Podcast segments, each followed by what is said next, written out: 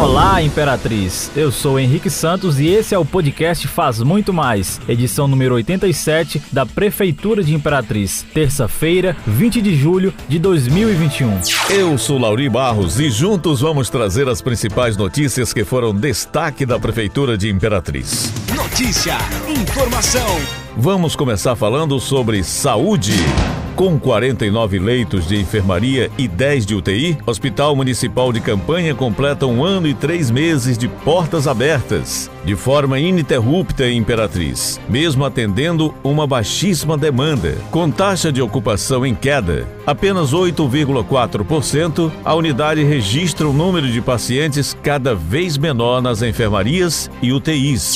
Nesta terça-feira, por exemplo, apenas cinco pessoas estão internadas. Destas, uma de Imperatriz e as demais são de Cidelândia, Buriticupu, Bom Jesus das Selvas e Açailândia. No sistema de regulação de leitos, que recebe pedidos de diversas partes do estado, para os quatro hospitais de referência da Covid-19, há somente três solicitações de hoje, sendo uma de Imperatriz e duas dos municípios de Porto Franco e Açailândia.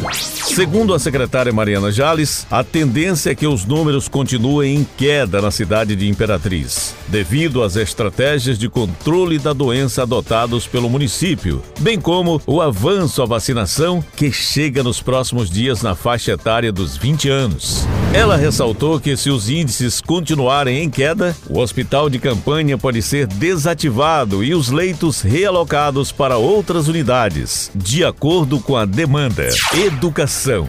Cerca de 2 mil kits de material escolar serão entregues a estudantes e professores da rede municipal de ensino. Anúncio foi realizado na última sexta-feira, 16, em transmissão ao vivo na live de aniversário de Imperatriz. O secretário de Educação, José Antônio, durante a apresentação do material ao prefeito Assis Ramos e público geral, promoveu a entrega simbólica do kit para a aluna Maria Raimunda Monteiro e a professora Antônia Célia Souza Santos, ambas da Escola Municipal Adalberto. Franklin. Os alunos beneficiados nesse primeiro momento serão os da educação de jovens e adultos, como um incentivo, tendo em vista que conciliar o trabalho e o estudo ainda é uma das dificuldades encontradas por essa modalidade de ensino.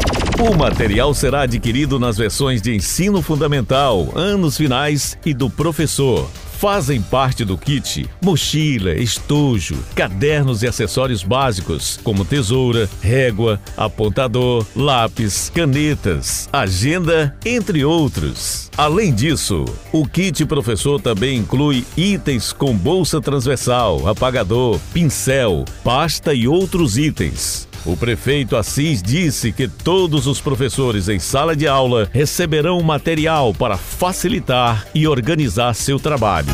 A CEMED mantém os investimentos estruturais e pedagógicos em benefício das unidades de ensino e dos alunos. Além disso, planeja o retorno presencial com ensino híbrido para o segundo semestre de 2021. Vacinação. Campanha segue com aplicação de segunda dose com atendimento em quatro pontos. Procure a Faculdade Feste, Escola Tocantins, Madalena de Canossa e Maria Francisca Pereira, das 9 às 17 horas.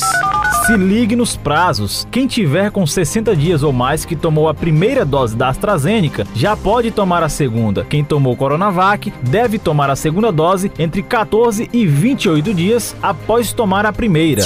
Atenção para esse comunicado. A SEDES alerta que link de cadastro para recebimento de cestas básicas disseminado em redes sociais é falso.